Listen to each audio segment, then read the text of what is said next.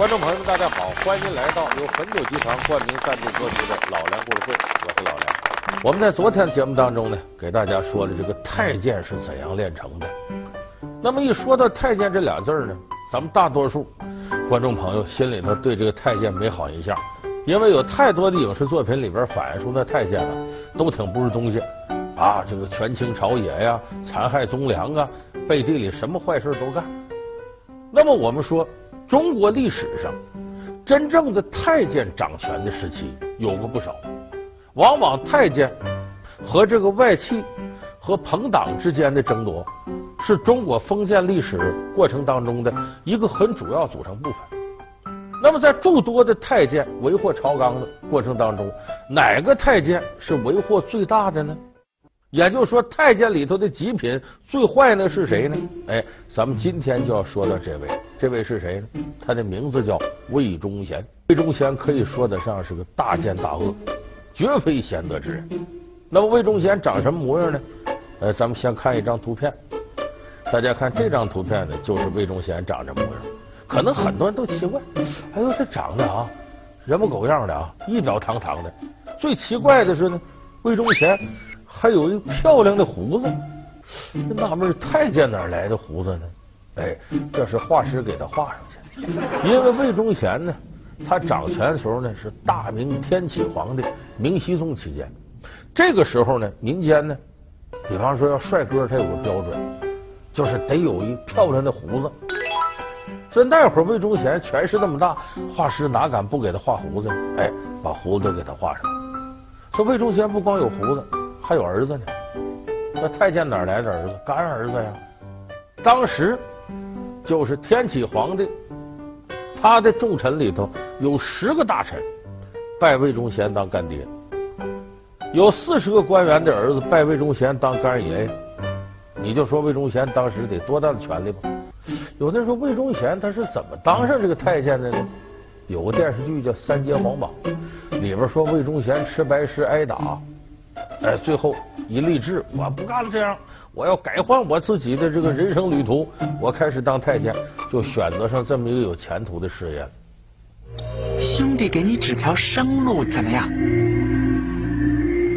好啊，你说，当太监？哎呦，哎呀，你说什么？这有什么大惊小怪的？可是做太监人不完整啊！嘿，什么叫不完整啊？你犯了事儿，亡命逃窜，永远都没安宁日子了，这叫不完整。你没得吃，没得花，没得穿，没得住，这才叫不完整。你魏哥不是常说，做人就得出人头地，否则就白来这世上一趟啊！哎怎么才能出人头地呢？我的太监呐！那是不是这样呢？说对一半。历史上真实的魏忠贤，他当太监确实是和要改变自己命运有关。魏忠贤是干嘛的呢？咱们得说说，魏忠贤是个混混。什么叫混混呢？现在咱们这个社会啊，混混基本都绝迹了。过去呢，天子脚下混混也不常出现。倒是周边，北京周边有好多繁华的集镇有混混，混混干嘛呢？我给你举个例子啊，比方说，我这儿呢开个饭店，他过来了要钱来了，你们给帮帮我们活不下去了，过会儿来要钱，说这老板凭什么你来要钱我就给呢？他不给，好，你不不给吗？他不马上跟你闹，等到你开业这是一天，他弄俩人在你门口打架。说打架就打呗，他不光打架，他身上带点东西，比方说带一包荷叶，带个布包，这布包里装什么呢？到厕所里先兜一下子，然后带身上。俩人一打架，粪水横飞。你琢磨琢磨，你这是开饭店的还是开粪店的？他把你买卖就搅和了。说这人饶了他打，哎，混混的强项就是挨打。反正你打吧，你最多把我大腿打折了，我要害之处都护着呢。反正打的过程当中可有一样，不能喊疼喊叫唤，哎呀，疼死我了，这不行。只要你这句话一喊，你混混这碗饭吃不上了，怎么打我都不吱声。你把我打死吧，打死算你本事。你只要打不死我，第二天我还来在这躺着，我就让你买卖干不成。有人说这不臭无赖吗？废话，混混就是无赖。哎，就这么着，你没招了，你就给他拿钱。说魏忠贤是干嘛的？魏忠贤是个混混。可是他呢，不想总这么过。你这天天挨揍有什么意思？挣俩钱，他也想靠着赌场发家。他后来拿着俩钱来赌，这一赌赌出问题来。他虽然是个无赖混混，他毕竟不是干这个的。咱们有朋友知道那个赌场啊，十赌九变，里头肯定有事儿。魏忠贤一赌输了，姓魏的，你是时来运转了，我非得摇个四六朝天开才能赢了你。没那么巧吧？我赢定了！不可能！啊！我朝天门吃定你魏大爷的步步高啊！他自个儿一琢磨，我这种日子过到什么时候是个头啊？我还不如进宫里当太监呢。万一皇上哪人赏识我，飞黄腾达，那老子就不是今天这个惨样。就这么着，魏忠贤混到了宫里。我昨天说了，太监四个等级，顶级叫太监，往下少监、监丞，最末一等侍童。他进到里边，从侍童干起，给人家倒马桶、刷盘子、刷碗。他就琢磨，我这干到什么年月是个头啊？这不行啊！这个时候，他瞄上了一个关键人物。这个关键人物是个宫女，叫客映月，是当时明朝天启皇帝明熹宗的奶妈。静忠，你连邻居客家的映月妹子也不认识了？客映月，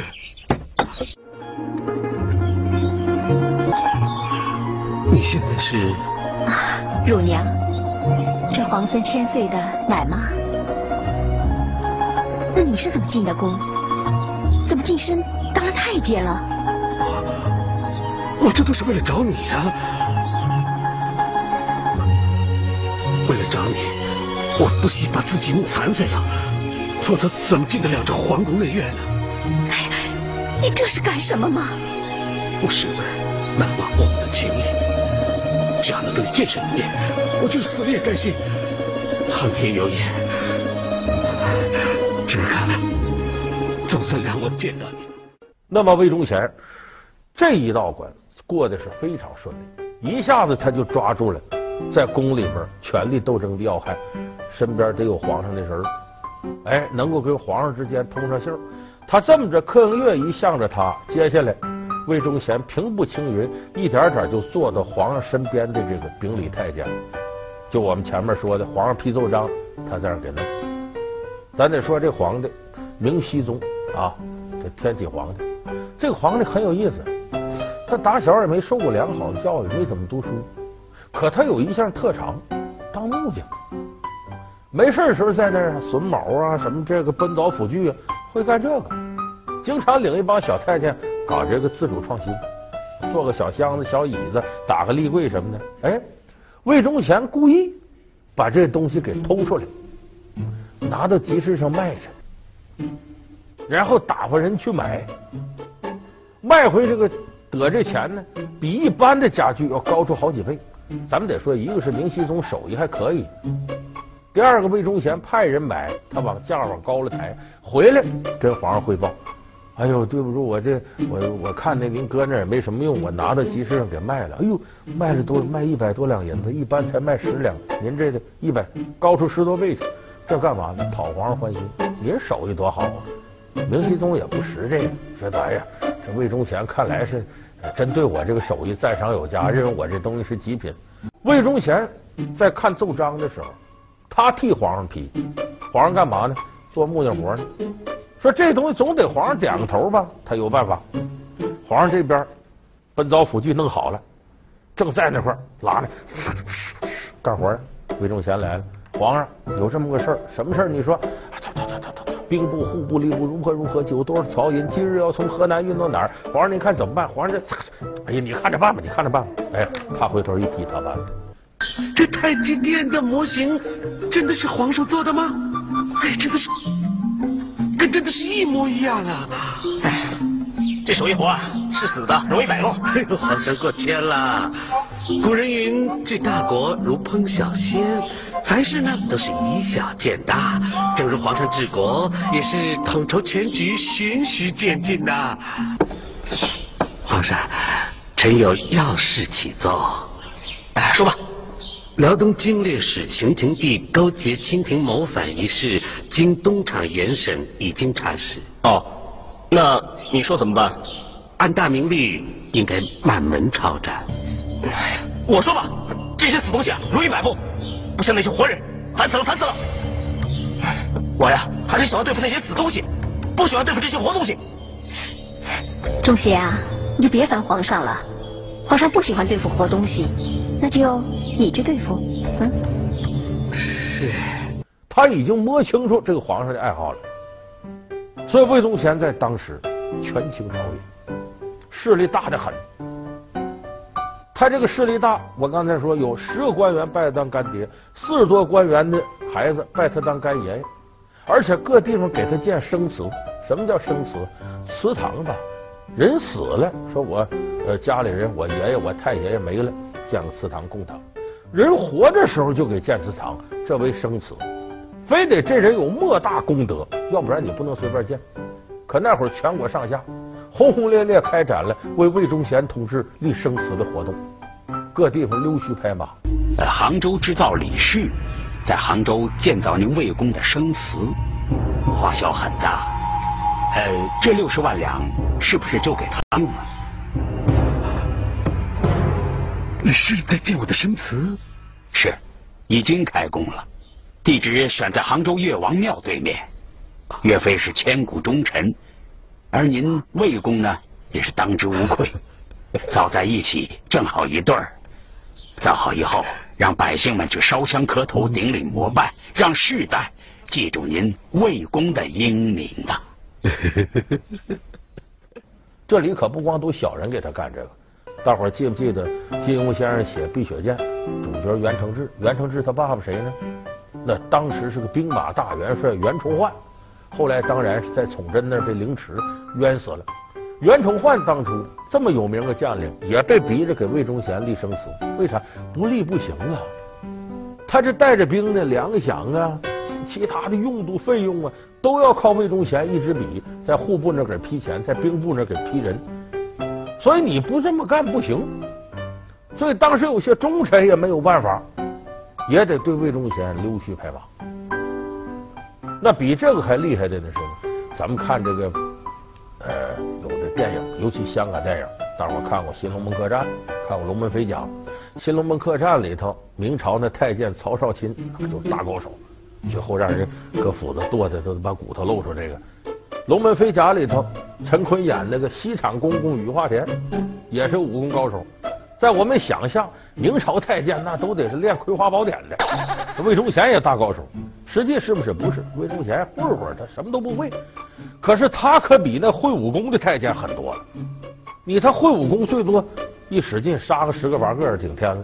魏忠贤篡改圣旨，权倾朝野，奸佞当道，随便改道圣旨，忠良满门都给灭了。所以魏忠贤那时候害人害大了去了。他一面把后宫扫干净了，把张皇后给废了；另外一面呢，他一开始刚上来地位不稳，他要跟朝廷当中这些朋党结交。他主要结交什么人呢？东林党人。咱们有的朋友学语文课本知道，东林党人有副对子：风声雨声读书声，声声入耳；家事国事天下事，事事关心。说东林党人还是有这种忧患意识的，但是东林党人。曾经在天启皇帝的时候，控制了整个朝政大权。几个出名大臣，你像叶向高，内阁首辅；赵南星，吏部尚书；还有什么孙慎行啊，这些，控制了当时明朝行政啊、人事、财政、军事、外交、监察各个方面的权力。魏忠贤也要和这个人好好结交，和这伙人好好结交。他要把这个东林党的势力跟自己在后宫势力连成一片。但是你话说回来了，魏忠贤是个什么玩意儿？混混当的太监，东林党人都是读书人，这些人瞧不起魏忠贤。时候一长，更对魏忠贤干这些事儿看不上。东林党人说：“我们想让这皇上啊，多理理朝政，你可倒好，净陪皇上玩。所以当时吏部尚书赵南星，吏部尚书干嘛？搁现在说就组织部部长、人事部部长。这个赵南星就跟魏忠贤说了，说有个事儿我得跟你说说。说什么事儿呢？说主上冲年，啥意思？现在这皇上岁数还小，咱们各位大臣呢，应当啊帮助皇上，一点一点走上正道。你不能天天陪皇上玩啊！其实这话说的很重，意思你个太监，你就是个玩闹，你这样要祸乱朝纲。结果这话说完，魏忠贤非常警觉，不好，这些掌握权力的人有朝一日要集体弹劾我，坏了。所以魏忠贤一看，先下手为强，后下手遭殃，我先下手吧。他利用各种各样的名目，开始残害东林党人，结果让皇上把他罢免了。明天就派杀手追他家去，把这人弄死，一点点削弱东林党人的势力。最狠的是把当时的这个左都副御史杨亮，这个杨亮呢是个大忠臣，也看魏忠贤很长时间就看不惯了。在天启四年的时候，他在家里熬了几个通宵，把魏忠贤二十四大罪状写的清清楚楚，如何如何如何，准备上朝。御史是干嘛的？说白了就是收集民间的反应，向皇上说啊，怎么怎么个事儿，对哪个哪人如何，有点类似咱们现在监察部啊、纪检委和这差不多。这杨炼揣着这奏章就进宫了，没想到那一天呢，这天启皇上呢。罢朝不上朝，那肯定在屋里做木匠活呢。结果呢，没办法，杨炼呢就托别人，托个太监把这个奏章转上去。那哪跑得出魏忠贤的手？魏忠贤就看了这奏章，一看，好你个杨炼，你要对我不利。接下来设置各种各样的圈套，找各种各样证据，让皇上处罚这杨炼。最后把杨练也罢了官了，下了大狱。这杨练是怎么死的呢？魏忠贤派亲信。把一根铁钉钉入杨练的脑袋里，活活给钉死。这是明朝历史上一个非常有名的大冤案。所以有历史上有种提法，说不是魏忠贤在天启皇帝这个时候祸乱朝纲的话，明朝不会乱成那个样。结果崇祯皇帝上台没法收场了，这清兵入关势如破竹。那得感谢魏忠贤。其实这个说法呢，现在有很多人不这么看，因为我们往往啊。传统的一点的看法，包括咱们现在打开课本都有这个。这个人要是好人，那什么事儿都好；这个人要是坏蛋，什么事儿他都王八蛋。你琢磨琢磨，你见到过绝对的好人和绝对的坏人吗？你最好的哥们儿他没毛病吗？你最恨那个人他没优点吗？所以，正确的历史观点是把这人做的事儿你仔细梳理梳理，你看看。魏忠贤权倾朝野不假，他这等于夺权。可是，如果他当政一点好事不干的话，你琢磨琢磨，他能混得下去吗？你像明末有个著名的抗清将领叫熊廷弼，熊都督。熊都督是谁启用的？魏忠贤启用。就是魏忠贤在这方面，他再怎么祸乱朝纲、坏蛋，他得先维持大明的统治吧。这个江山倒了，他从哪儿得好处？所以他有一个利益趋同点，就在于我也得保大明江山。所以他在国防军事这块，魏忠贤不是个笨蛋，他这块能重用一些有才能的人，熊廷弼就是其中的典型。在另外一个，魏忠贤对经济方面不是一点不懂。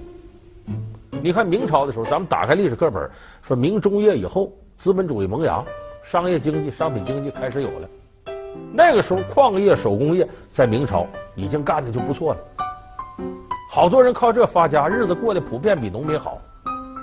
那么当时万历皇帝，哎，就是咱说这天启皇帝他爷爷，在那个时候就觉得应该对这个矿业呀、手工业这块征税，要不然你这税不像他们征，这税都摊到农民身上，农民受不了。那矿业的很富，得给他征，就这么着向矿业征税。没想到遭到满朝文武一致反对，为啥？